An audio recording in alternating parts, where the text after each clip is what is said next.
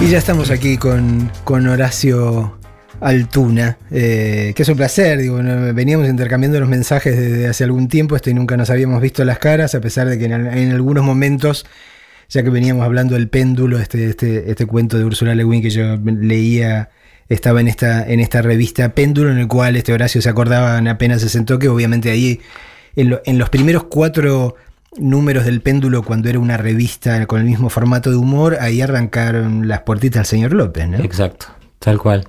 Ahí empezamos y después fueron 38 meses, porque era, sí, no, era quincenal, ¿no? No me acuerdo, humor. Eh, humor era quincenal. Este, quincenal, bueno, pero entonces, el bueno, péndulo eran- supongo que era mensual, claro. sí, eh. péndulo sí, pero fueron 38 episodios del señor López, señor López. de sus fantasías y de su fantasía frustrada. Eh, esto parece haber ocurrido, bueno, de hecho ocurrió en otro siglo, esto es lo que estamos hablando. Tal cual. Pero al menos para mí la historia empieza todavía más atrás. eh, cuando yo que ya era un, un enfermo este, por los cómics eh, que compraba este, de- desde obviamente las mexicanas de, de- de ediciones Novaro este, que Mm. traían a Superman y Batman, o sea, todos los de. DC, Linterna Verde y Flash y todas esas cosas, a las revistas de, editorial Columba, que eran D'Artagnan, el Tony, Fantasía, y todo eso. Ahí había este, una historieta que a mí me gustaba mucho, que se llamaba Kabul de Bengala. Sí. Este, que hoy estuve buscando en las redes para encontrar por lo menos algunos de los dibujos, digo, ya que no hay, hay algunas páginas sueltas, Mm. este, que estoy viendo ahora acá. Pero mejor no los encuentro. No me gustan esa. Es una época que no me gusta. Sí, bueno, a mí me encanta, qué sé yo, a mí me, me encantaba de chico. Bueno, y Kabul de Bengala era eh, una historieta que creo que salía en fantasía, eh, que guionaba un tal Héctor Germán Oestergel, Sí. eh, de quien probablemente yo a esa altura del partido ni siquiera debo haber sabido que, que había escrito El Eternauta. El Eternauta la conocí un poco después cuando Mm. Ediciones Récord, que sacaba este, la revista Scorpio y todo eso, Tal cual, sí. eh, pero bueno, eh, Kabul de Bengala la escribía Héctor eh, y la dibujabas vos, que tenías que. ¿Cuántos años tendrías ahí? ¿20? Nada. Eh, tendría 30, no, 30 Eh. y pico, ¿eh? ¿Sí? Sí. Yo a Héctor mm, lo conocí muy fugazmente eh, antes de hacer Kabul de Bengala. Eh, él eh, andaba buscando un dibujante para hacer eh, La Guerra de los Antartes, que después hizo Gustavo Trigo. Y yo le mostré mis dibujos y que sé yo cuánto y no le gustaron, pero después tuvo que aguantarme, tuvo que agu- aguantarme en Columba haciendo Kabul de Bengala. Pero ahí yo ya no lo vi más. Eh, era, en esa, en esa época era casi clandestino él, ya. sí, creo que cuando estaba trabajando para Columba, digo, ya estaba Sí, prácticamente en sí, la clandestinidad. Tal cual, sí, sí. Y la última vez que lo vi, lo vimos eh, a Oestergel, fue en una confitería que estaba en una galería que se entra por la mm, por Plaza San Martín y sale a, a la calle San Martín. Por Plaza San Martín Sí, a sí, la sí. calle, por Florida a calle San Martín, Eh. ¿no? Había una confitería que se llamaba Mimo, no sé si existe todavía. Ni idea, no la recuerdo. Y ahí nos juntábamos con Trillo a hacer guiones y todo eso, y lo vimos pasar al viejo cuando pensábamos que estaba desaparecido ya, porque había un, un rumor de que ya estaba clandestino. Y lo vimos pasar por enfrente y con un sombrero puesto, bien calado. Y me dice, mira, mira, me dice Carlos, mira, mira el viejo, el viejo. Y lo vimos así, pero así fugazmente y después se perdió. Bueno, no lo vimos más. Esa fue la última vez que lo, que, que lo vimos. De- yo te lo escucho contar y lo he leído así por otros lados, qué sé yo, y aún así hago, hago esfuerzos por imaginarme cómo debía ser vivir en esas circunstancias. No digo que esta cosa cotidiana de decir, bueno, estás dibujando la historieta que está escribiendo un tipo que es muy conocido, porque Héctor obviamente ya era Héctor Oestergel eh, en ese momento y sabiendo que estaba clandestino o que lo estaban buscando o lo que había pasado con sus hijas, digo, qué, qué, qué cosa Una época de mierda. más, más demencial. que- Terrible, eh. terrible, terrible. Además eso, ¿no? De que, eh, bueno, uno lo analiza con el tiempo y había eh, rumores que te llegaban, ¿no? Fulano hace rato que no se ve Y bueno, ese tipo de cosas nos, nos eh, eran casi comunes, era muy, muy normal. Mira, eh, yo en aquel entonces era, estaba en la asociación de dibujantes. Eh, y nos reuníamos mm, una vez por cada 15 días, así, era una labor testimonial, digamos, no había nada. Pero una, época en la que se estaban organizando por una cuestión de derechos, ¿no? Porque me imagino que. Sí, sí, sí, sí, claro, en plena época también de. Comienzos de los 70 estamos hablando. No, bueno, empezamos con el comienzo de los 70, pero lo que yo te estoy hablando ya en el 76. Ajá, ya en dictadura. Sí, y el abogado de la asociación era el turco Becuos. Mm, muerto, no desaparecido, creo que murió en un Nosotros no sabíamos nada que, era Monto, mm. no sabíamos nada. Entonces una vez que había reunión, nos vinieron con la noticia de que el turco, y bueno, ese tipo de cosas eh, te quedan en la memoria. Esas son jodidas porque además eh, con el turco, como queríamos, teníamos la pretensión de eh, que darle a la asociación una personería gremial, ¿no? En aquel entonces éramos todos muy militantes, revolucionarios y, mm. más jóvenes también. este, eh, claro, eh, mm, nos hacíamos asesorar por otros sindicalistas. Entonces, yo me acuerdo que con, el turco fuimos a ver a Oscar Smith, mm. otro, eh, y después a otros eh, gremialistas que no tuvieron, que no fueron desaparecidos, ¿no? con Tacone, por ejemplo, el de Luz y Fuerza, fuimos varias veces a verlo. Eh, pero es una época así volátil, ¿no? Que todo uno lo, lo, analiza ahora con, en el tiempo y es como si uno no sabe de las cosas que recuerda eh, qué componente de fantasía le está poniendo, mm. porque se te, mm, se te difuminan. Eh, Horacio, ¿cuándo lo conociste a, Trillo?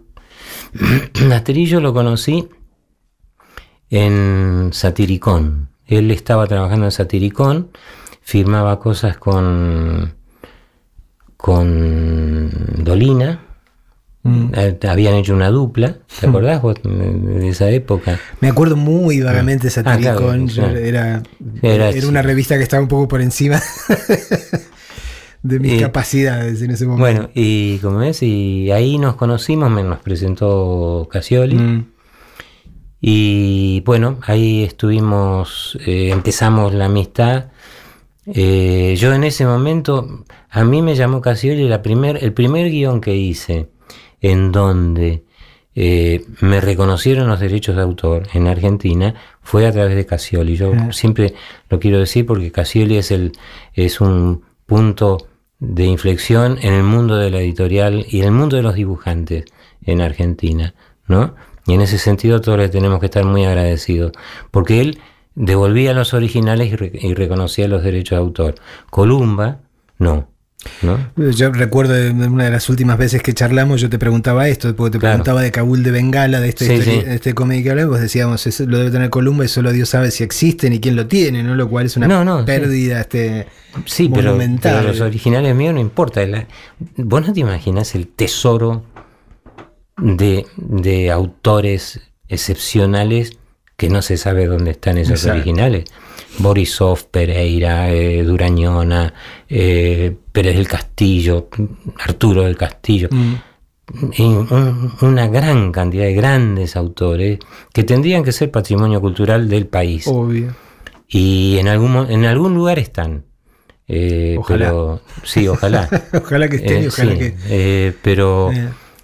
Bueno, yo no recuperé mis originales, hay colegas que sí recuperaron los originales mucho después. Mm y, e inclusive se los están republicando en libros y todo eso, pero no es mi caso.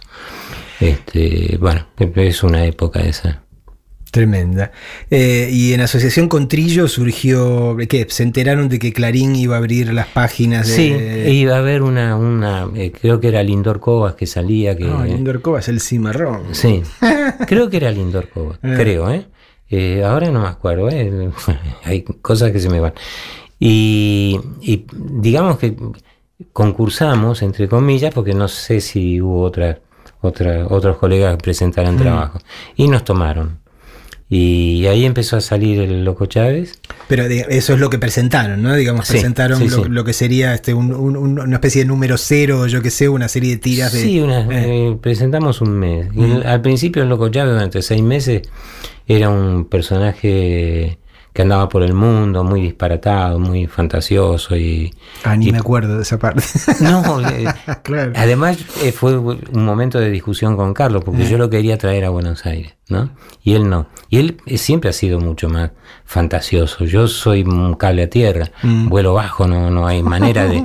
Entonces, es lo que hablábamos de ficcionario, que... que... Hablábamos, fuera de micrófono antes de de empezar este, la, entrevista formal de que decías que no te gusta la ciencia ficción, lo cual es paradójico, digo, por, porque uno de, tus títulos más recordados precisamente es ciencia ficción pura y dura. Es probable que, lo que tenga que hacer es, sean temas que no me gusten y me salen bien. Bueno, no, el asunto es que eh, Loco Chávez empezó siendo un personaje así, muy aventurero, que yo. Más corresponsal en el mundo. Sí, corresponsal en el mundo.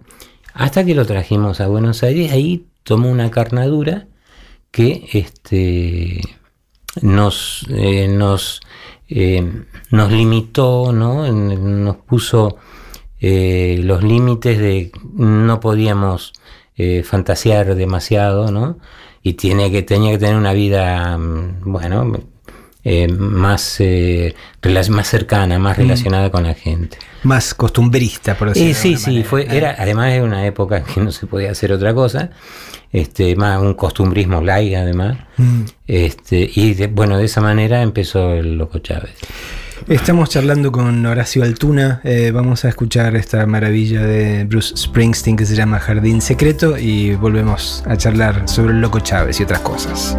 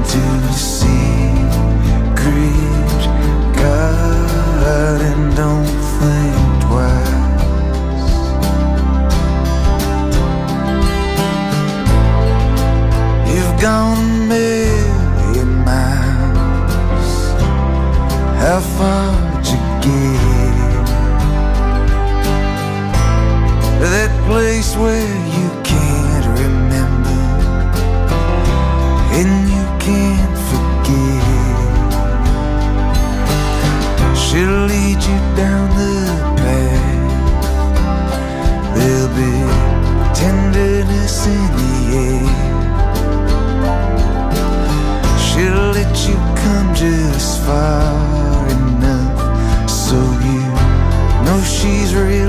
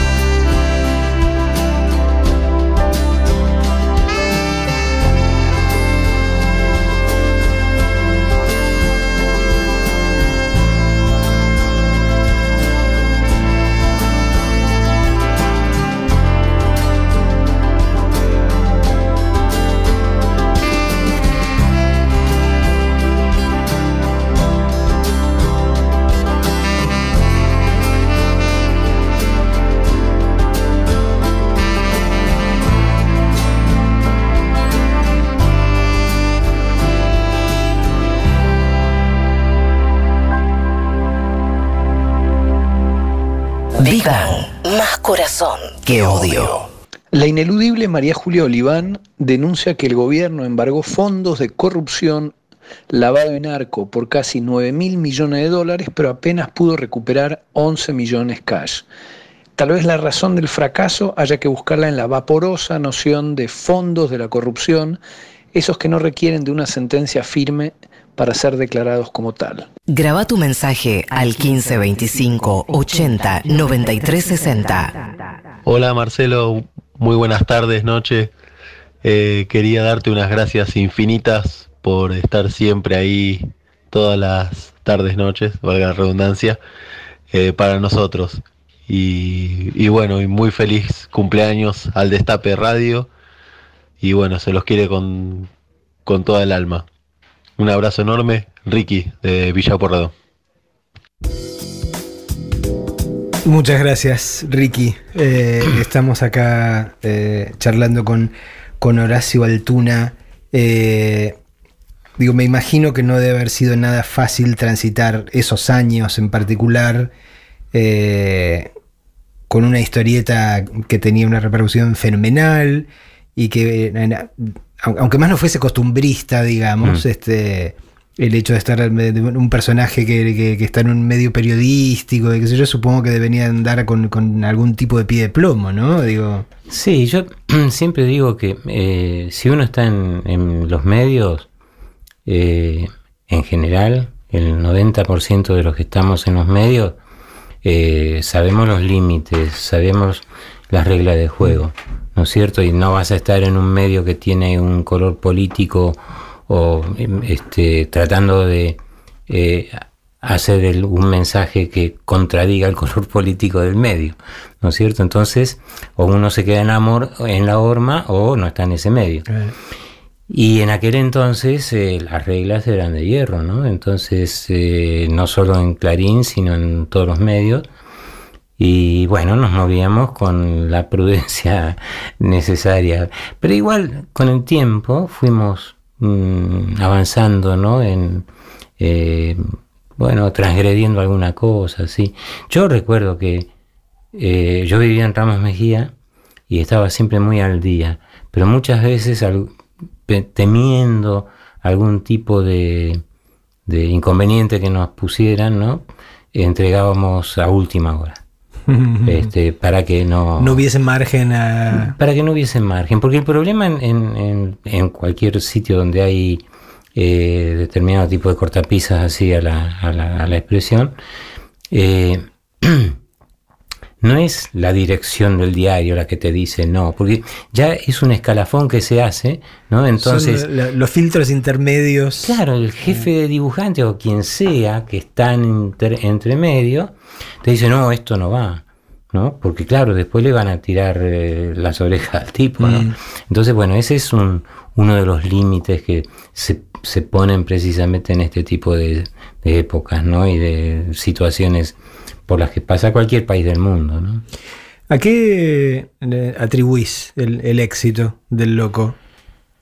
Del loco a mí me parece que precisamente una que es al costumbrismo y otra que es a un costumbrismo muy eh, muy porteño, muy cercano, ¿no? Nosotros, eh, bueno, desde el lenguaje hasta el, el dibujo que yo hacía, que lo hacía eh, reproduciendo escenarios, este, esquinas y eh, Eh.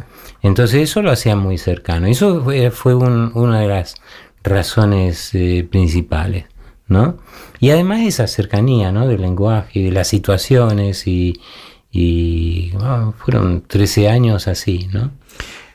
Digo, uno tiende a olvidarlo, pero eh, en general en los diarios de, de toda esa época, lo, lo que era eh, la página este, de, de- de tiras, de, de historietas, en general eran más bien humorísticas. Yo me acuerdo en mi casa llegaba, este, me compraban la, La Razón, este, Claro. que era que era un vespertino y ahí estaba, me- qué sé yo, Don Fulgencio, Claro. este, Mm. Sí. la tira de Dadwood, este, Sí. eh, y ese tipo de cosas. Y esto era un- de, repente una este, narración continua, Sí. este, eh, realista, por decir de alguna manera, este, entre Sí. comillas, y era algo que no, que no estábamos habituados a ver en los diarios. ¿no? Tal cual, sí, sí, sí. Sí, era bastante diferente a lo que salía. Mm. Y bueno, tuvimos la suerte así de, la, de esa repercusión, ¿no? Y, y con el tiempo sí fue, fue seguramente lo más, eh, lo de más eh, inserción popular que, que hemos hecho, ¿no? Y que yo personalmente he hecho. Eh, y realmente me gustó hacerlo, ¿no? Porque fueron 13 años, yo los últimos, yo me fui en el 82 y la tira terminó en el 87. Mm. Yo esos años lo- lo- los dibujaba de allá y mandaba por correo. Eran otras Ah, épocas. miércoles. Claro, era- eran otras épocas. Había que confiar. Sí, sí, sí. Y, y llegaba, eh, bueno, eh, a veces llegaba y el Trillo me puteaba, eh, ¿y ahora qué hacemos? Entonces tenía que refritar algunas tiras, él, Eh. ¿no? Y, eh, y bueno, y hasta eh, salió hasta el 87. Y cuando, y lo digo, lo cuento, y esto es, mm, es absolutamente real. Mi mujer es testigo. Yo cuando hice la última tira lloré. Y era. Porque, claro, está, todas las cosas que yo he hecho en mi vida, dentro del mundo mío profesional, sobre todo del 75 en adelante, que es cuando yo tuve, fui autor integral junto con Trillo y después autor integral, pero que cuando era el, el- el dueño de lo que yo quería hacer, digamos. eh, eh, cada cosa, eh, cada cosa que he hecho forma parte de, de mi historia, Mm. de mi historia de vida. Yo la relaciono con cosas que me pasaron en la vida, en mi vida real. Entonces, eh, el loco Chávez es eh, la época de la dictadura, el irme, el irnos a, a- a España y el terminar eh, la tira y bueno, y todo ese tipo de cosas están muy relacionadas con mi vida y, y lo del Loco Chávez fue seguramente lo más, eh, lo que más eh, me impactó como autor. Eh, en un momento en paralelo vuelve a aparecer Casioli, este, ya con lo que era el proyecto de la Urraca. Sí, e imagino que lo llama a, a ustedes dos digo, para Sí. que colaboren en esto. Y o- obviamente las condiciones, no solo las condiciones de laburo, como lo que vos decías, lo, Sí. lo que Casioli te, te reconocía como, como autor, sino, sino las, eh, el grado de libertad, en todo caso, para crear otras cosas. totalmente. Este, imagino que era totalmente distinto. Sí. ¿Vos- vos ¿Te acordás que, que fue Trillo un día te contó la idea de las puertitas del señor López? Este, no, ¿Cómo fue? no, vos sabés que con Carlos nos juntábamos a pelotear ideas eh, en algún bar, en una confitería, sobre todo que sobre la vidriera para ver pasar la gente y todo. eso. y nos pasábamos horas, eran dos o tres eh, veces por semana que nos juntábamos.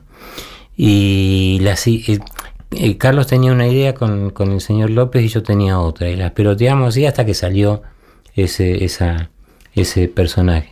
Todas las cosas que hicimos con Carlos, ¿no? Yo me considero coautor también del guion, porque lo hacíamos juntos. Es más, yo no tengo...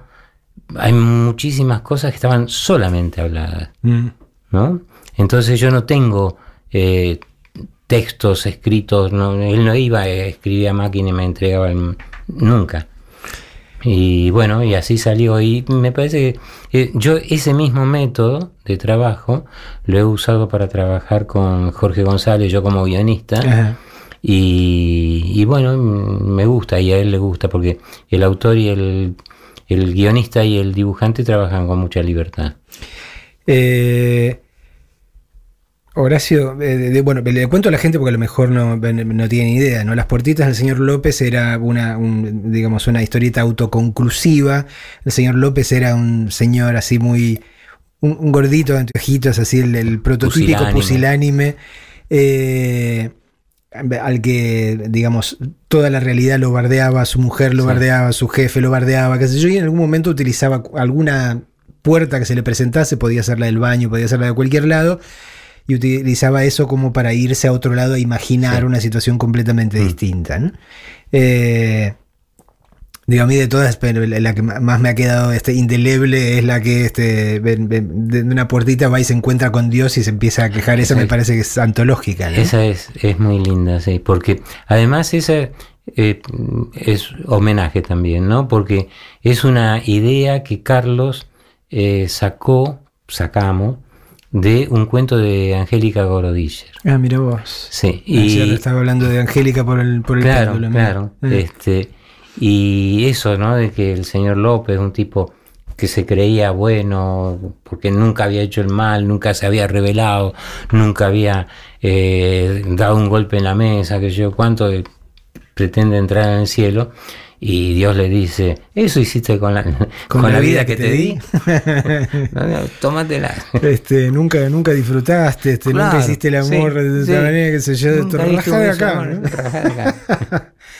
Eh, fantástico. Fantástica, absolutamente. Mm. Eh, y, y- y también eh, lo que significa uno cuando la lee o cuando la relee desde el contexto de la dictadura, ¿no? Digamos, cuántos Mm. de, de- de nosotros, sin ser López, sin Mm. ser necesariamente este, pusilánimes, así pues, necesitábamos algún tipo de puerta que de repente podía ser una revista como El Péndulo, de repente podía ser en, eh, para tener este, un, un en, en algún espacio, aunque más no fuese imaginario, un grado de libertad. de ¿no? algún- en algún sentido éramos todos López en aquel entonces, Claro, porque por teníamos eso miedo. digo, ¿eh?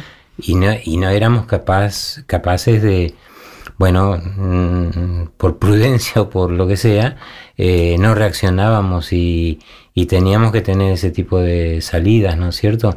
Pero esa misma frustración eh, era la que nos daba el, el- digamos, el, eh, las razones para hacer una historieta como del señor López, que muchas veces eh, la gente encontraba mensajes que nosotros no, ni habíamos pensado en dar, ¿no? Porque nos decían, eh, ¿cómo dicen esto que tan fuerte en esta época? Y con Carlos decíamos, ¿qué, qué, qué dijimos ahora? ¿no? Y bueno, eh, y había algunas historietas sí que sí eran bastante explícitas. Algunas que salió el señor López con los globos en blanco en una especie de fantasía, eh, con los globos en blanco porque no, no podía hablar. Me acuerdo. Eh, ¿en- ¿Alguna vez eh, tuviste algún tironeo en Clarín por el hecho de que estabas colaborando con la No. O- No, no, no, nunca, nunca. Estamos hablando con Horacio Altuna, hacemos una mínima pausa musical y volvemos y charlamos un ratito de Carlos Trillo.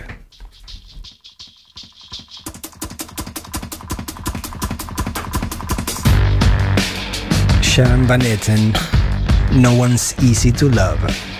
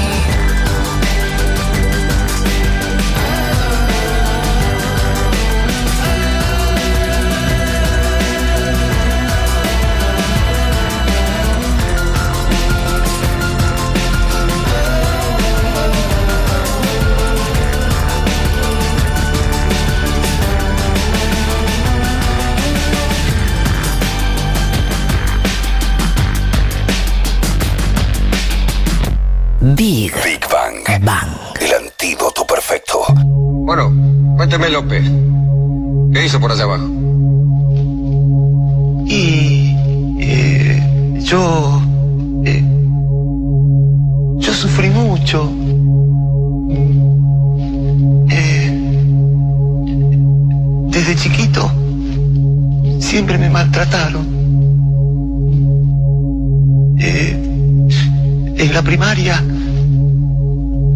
compañeros me robaban la figurita y yo no me sabía defender.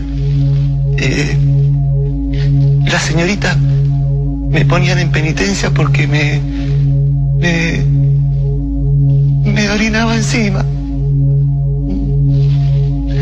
Eh, en la secundaria siempre lo mismo. Todo me tomaba para la cachada y, y las chicas no, no me daban bolilla. Eh, me casé con, con mi primera novia.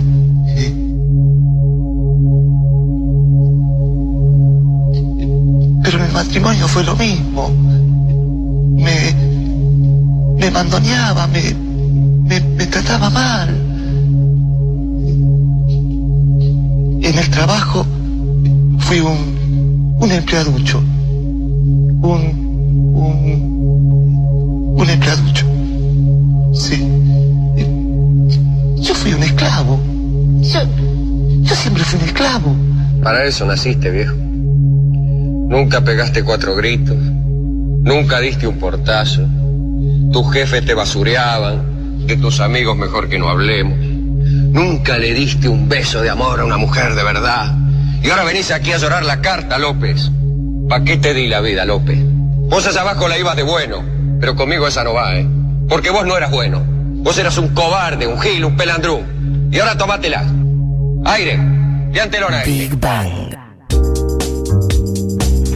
Lo que escuchábamos era el fragmento de la peli, de la- las películas, las películas, las puertitas del señor López, eh, que era justo en, en ese episodio del que estábamos hablando con Horacio, en el cual eh, quien hace de Dios, lo habrán reconocido, es Alejandro Dolina, que estuvo hace un par de Sí. semanas sentado ahí donde, donde estás vos ahora, eh, y quien hacía de el señor López era Lorenzo Quinteros.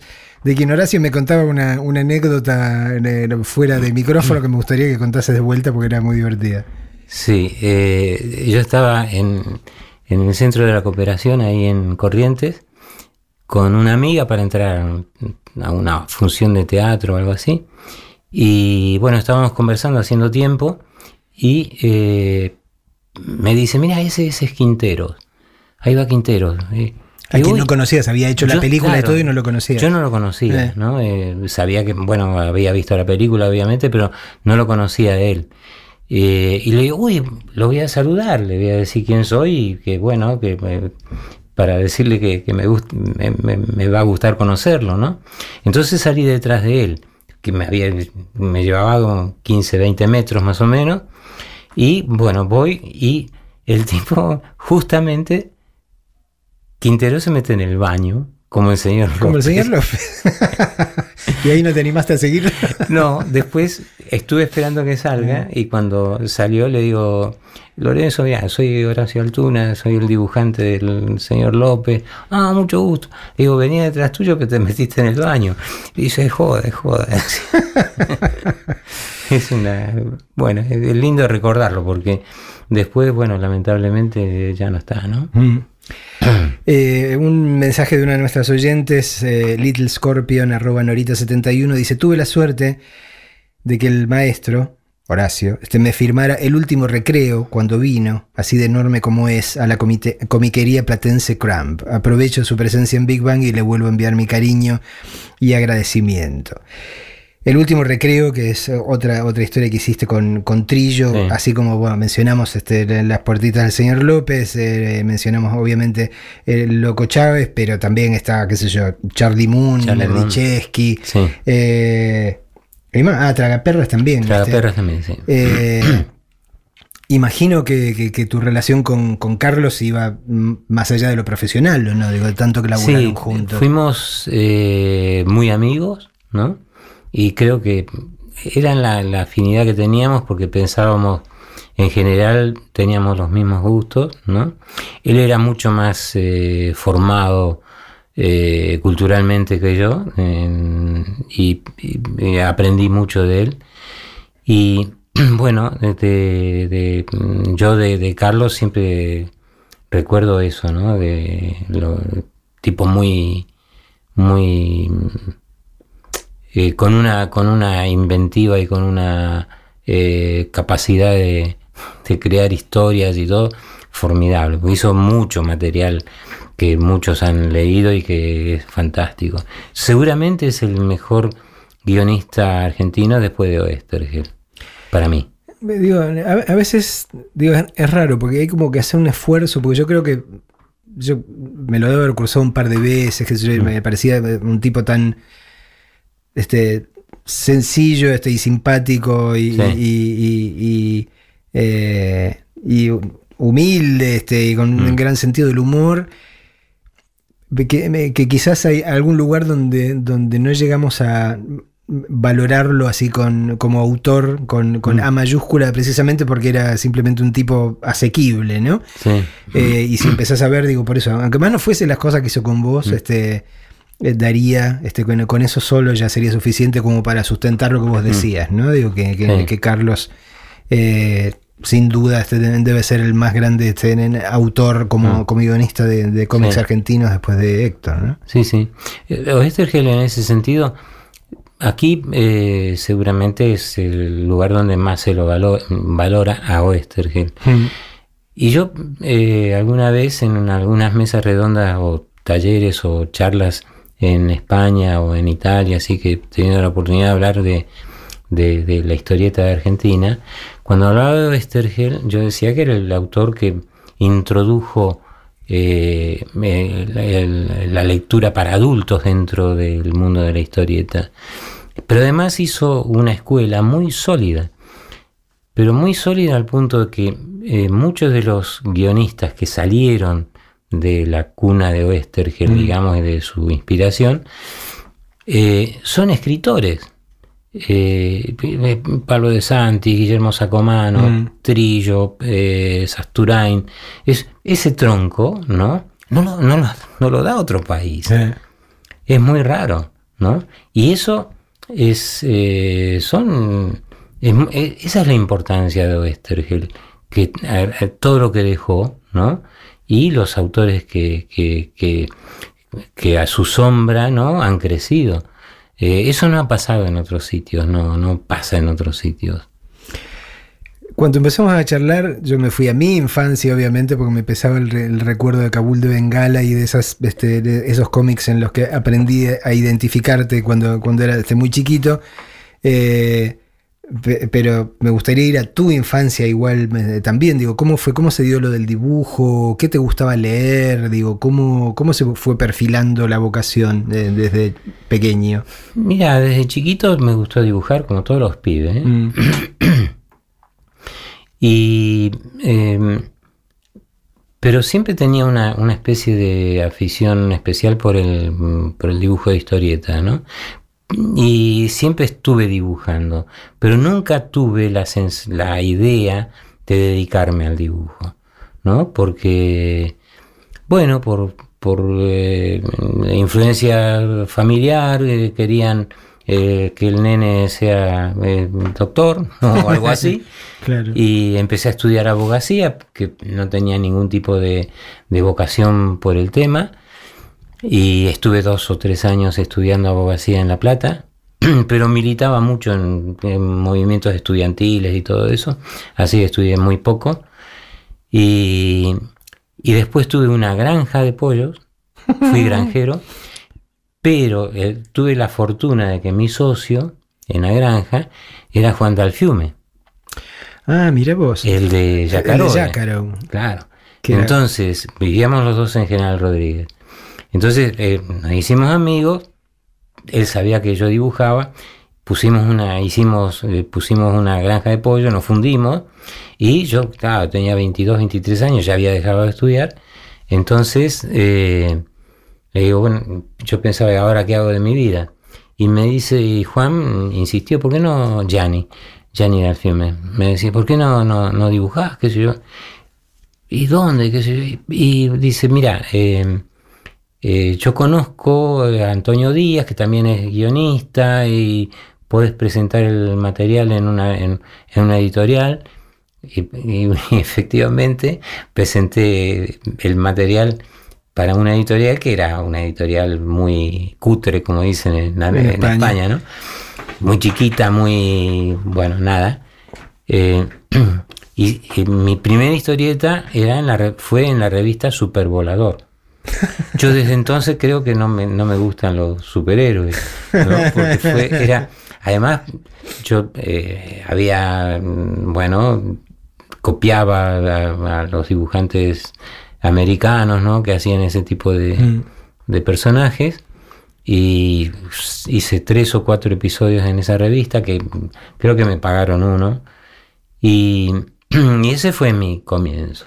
¿No? E- Ese personaje del Jácaro este, que dibujaba Del Fiume y que era un guion de Robin Wood, ¿no? Sí, Este, sí, sí. era- Creo que con algún seudónimo, pero era, era Mm. Robin Wood. Eh, pero, pero ¿qué te gustaba leer cuando era, cuando era chico? ¿Te gustaba leer cómics? Me gustaba leer cómics, pero leía también eh, Salgari, Verne, todo eso. En casa siempre ha, ha habido mucha lectura. Y felizmente soy un lector. Casi no leo cómics, leo muchísimo, muchísimo, pero no eh, poco cómic, digamos, ¿no? Eh, tampoco veo series, soy un bicho raro. Bicho raro. sé, sí. leo mucho, ¿no? Este, y, y en el caso de las lecturas primeras, yo hay un, un librito que se publicaba, eran los pequeños grandes libros, se llamaba, era una colección que era mm, cuadradita, chiquita, y que eh, mm, quedé muy impresionado con los dibujos de Alex Raymond eh, que hacía Flash Gordon.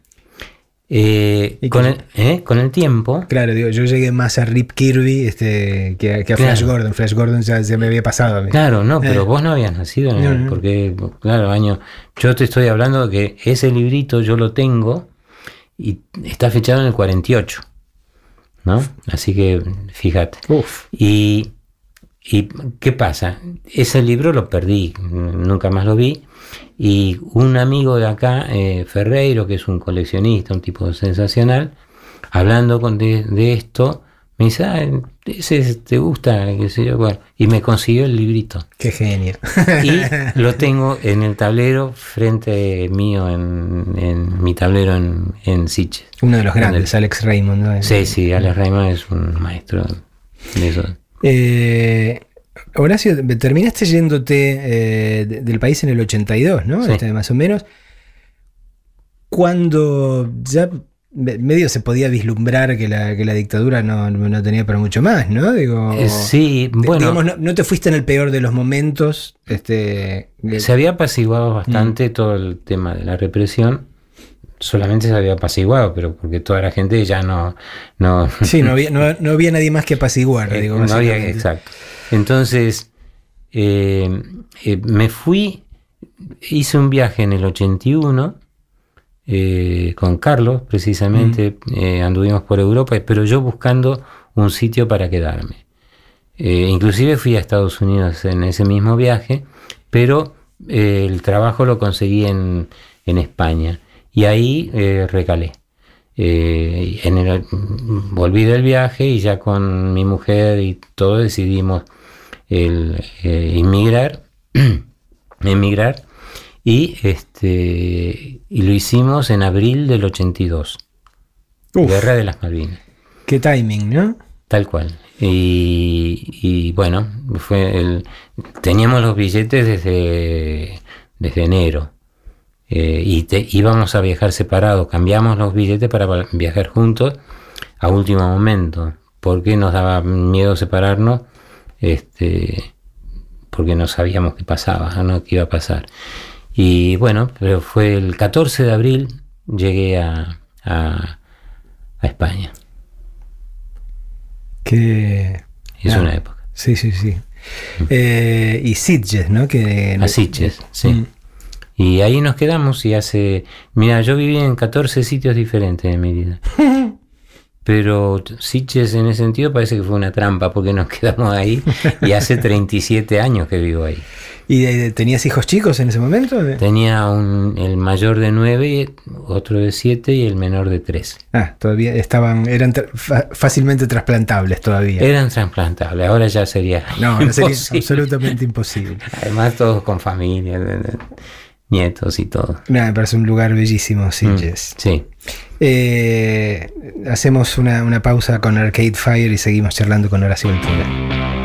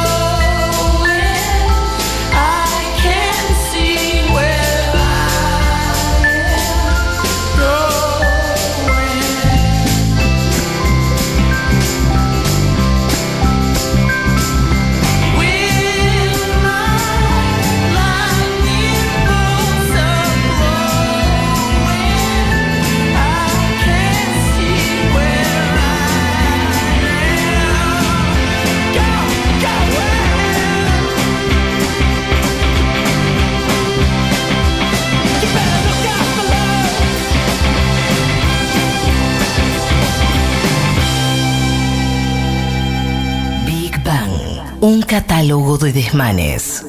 Dijo Plosky. Y así, en medio de exabruptos xenófobos, hambre, punitivismo y endeudamiento por generaciones, se despide de su pasantía paga de cuatro años la derecha moderna, tolerante, liberal y desarrollista.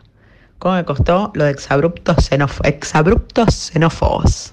Díganlo rápido a ver si les sale. El secreto para pronunciar correctamente exabrupto xenófobo en el primer intento es previamente invocar tres veces al espíritu o al barrilete de Víctor Hugo Morales. Luego recordar que sos Marce Oz, la jefa de Twitter y de Tigre y de todas las cosas que empiezan con T y convencerte de que, por lo tanto, como lo pronuncies, estará bien.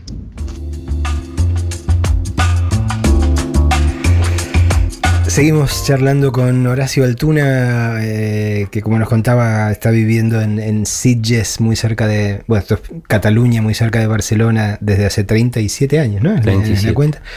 Pero venís muy seguido, ¿no? Vengo, sí, eh, un par de veces por año vengo. Y si no, tengo un síndrome de abstinencia ¿Sí? horroroso, sí, sí. sí. Sí. Eh, ¿y, y qué estás viendo ahora? Eh, llegaste hace unos pocos días, digo, ¿qué, qué, qué ves? ¿Con qué te encontrás? Porque es, es raro porque es como hacer cortes, ¿no? Digo, este, uno viene es cantidad de meses.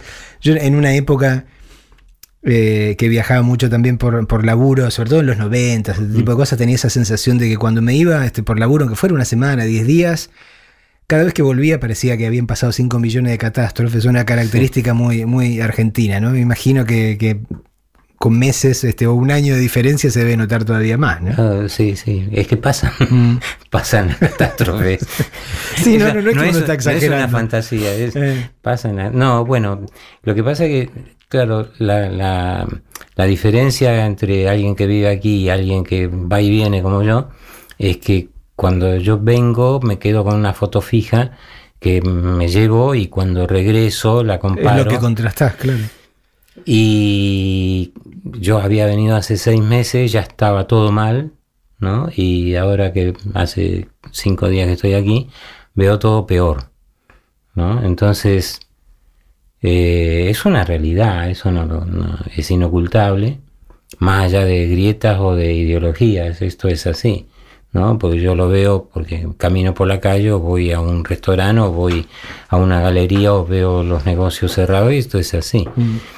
Eh, y en el caso de, de, eh, Argentina yo veo un deterioro grande. La única diferencia quizá que yo encuentro, pero que no tiene que ver con, con la imagen, digamos, ¿no? Eh, la única diferencia que yo veo es que hace seis meses la gente estaba mal y mal. Pero en cambio ahora la gente está mal, pero eh, está esperando un cambio. Eso es un- un- la, la parte más positiva de lo que veo. Eh, creo que es algo muy, muy notable a partir de las pasos, ¿no? Este, creo sí, que hasta las pasos este, llegamos todos muy asustados preguntándonos qué iba a predominar, ¿no? Este, si Claro. iba a Mm. predominar el daño concreto este que se palpa este, Mm. en toda la gente que uno conoce, en todos los barrios por los que uno circula, qué sé yo, o este, la gran fábula este, que, que vendió este gobierno. ¿no? Entonces para todos fue una especie de, de enorme alivio. eh, por eso, ¿no? Por sentir que, bueno, que, que- Mm. que había una enorme cantidad de gente que no, que no se tragó este, la pintura que te venden desde, desde la televisión y desde, de- desde los grandes diarios, ¿no?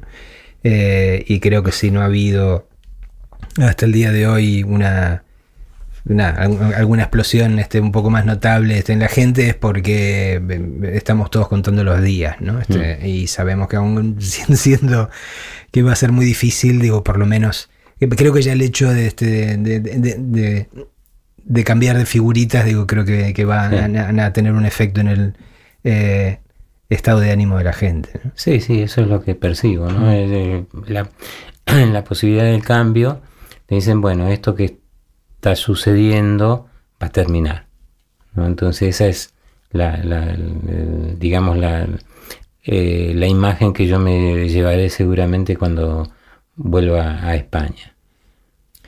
Est- Estás haciendo algo con Hernán Casiari, ¿no? Digo, ¿cómo, Sí. cómo se dio esta, esta sociedad y qué están haciendo? Bueno, Hernán, eh, hablando con Hernán, a- me- somos muy amigos desde hace años, él vivía allá, entonces nos hicimos amigos allá.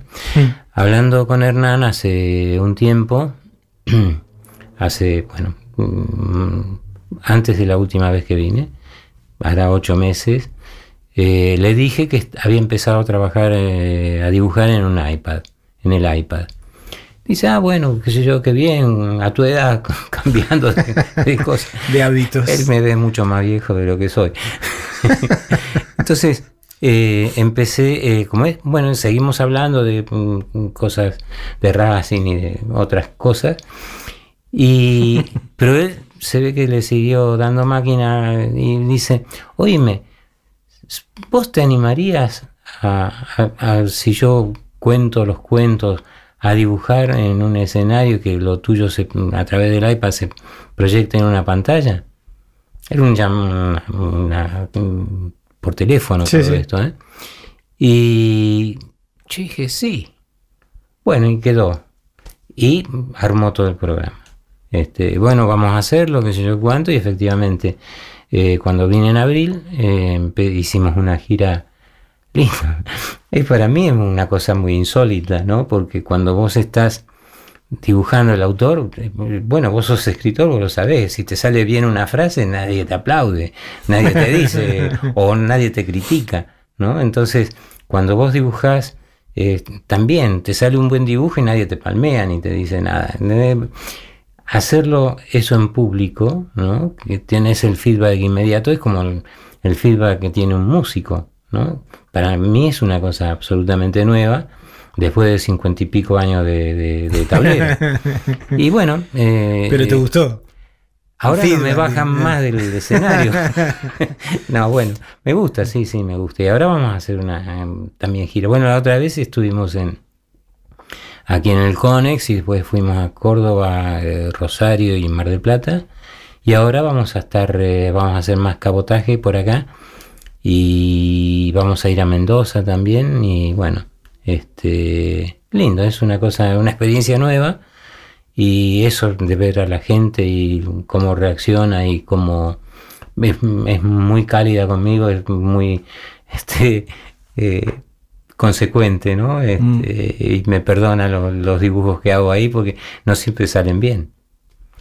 Es una de las, de las partes que yo siempre he lamentado de la, de la tarea del escritor, ¿no? Por lo que vos Ah. decís, digo, porque uno escribe esperando este, producir algún tipo de efecto que nunca ves en general, No, digo, porque claro. este, por eso este, me, me encantaba, en- en- entre otras razones, más allá de porque me encanta el cine, este, me, me encanta escribir guiones porque me dio esa posibilidad de entrar en una sala y sentarme atrás Exacto. y darte cuenta de si la gente se ríe cuando vos Mm. esperabas que se riesen, si se emociona. Cuando... Entonces eso, me- me- pero a- a- yo lo necesito, ese feedback, este, me- la verdad que mucho, ¿no? Sí, bueno, a mí también me, me pasa, ¿no? De que eh, me, me pasaba y me pasa, ¿no? De que yo veo a alguien leyendo Clarín, ¿no? Y veo que está en la última página y yo veo a ver, veo a ver qué reacción, ¿no? Eh. Pero habitualmente es indiferencia, me pasa en la página, entonces es medio frustrante. Y el, bueno, el de Cassiari es un fenómeno en sí mismo, ¿no? Digo, este, Cassiari es un eh, fenómeno, sí, sí, sí. Yo la- tengo una buena relación con él, desde hace años somos bastante amigos, muy amigos, y, y él tiene además una forma de, mm, de editar y de mm, trabajar con los autores y todo eso que es modélica para mí. Y yo la verdad que es, es un antes y un después también, Mm. ¿no? Ojalá que esto pueda ser, eh, pueda crear algún tipo de escuela o de, o de seguidores, ¿no? Porque yo lo primero que publiqué con, con Cassiari fue un libro en el que eh, él lo editó, eh, lo vendía por internet, ¿no? El el, eh, por supuesto que era en papel, pero lo vendía por internet. Y él me daba acceso eh, a, a la descarga de PayPal Mm. en, en tiempo real. Es decir, yo Vos sabía... podés saber cuánto estás vendiendo realmente, algo que, o sea, por si la gente no lo tiene claro, el común de los escritores e incluso los que, o, o particularmente los que trabajamos o publicamos en editoriales grandes, no tenés forma de saber nunca si lo que te dicen que vendiste es lo que vendiste. Ni el tiraje. Ni el tiraje, este, ni nada de eso. Y ¿no? además para la liquidación eh, tienen que pasar seis Seis meses, o un año.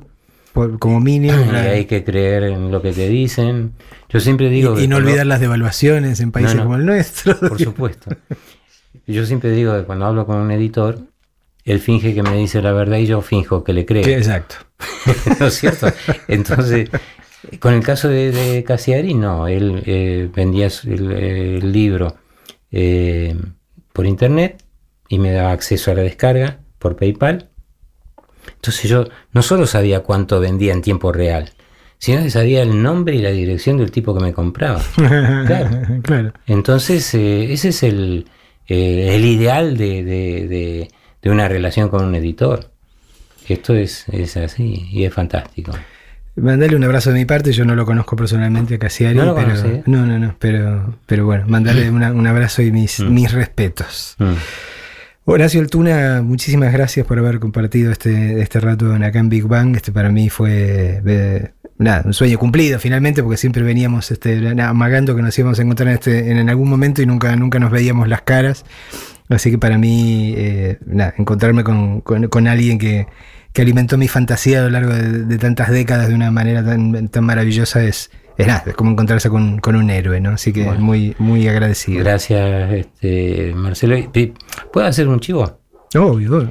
Mira, el 22, domingo, vamos Mm. a estar en, en La Plata, eh, en, en una muestra en, eh, eh, ¿cómo se llama? El espacio Crum.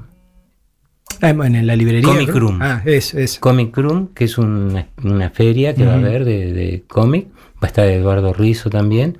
Así que ahí estaremos firmando y dibujando para, para la gente. Y además, este, si es posible, también vendiendo mi ficcionario que está editado y, y ojalá que se pueda vender bien. Después vamos a ir a Crack Bamboo también en Rosario. Es una edición nueva de Ficcionario, ¿no? Sí, ahora Eh. te voy a dejar un ejemplar. Uh, qué gloria. ya estoy contento. Eh, muchísimas gracias. eh, Bueno, gracias a vos. Nuevamente. Cuando la realidad se comporta como un agujero negro, Nada mejor nada mejor que un buen estallido. Big Bang.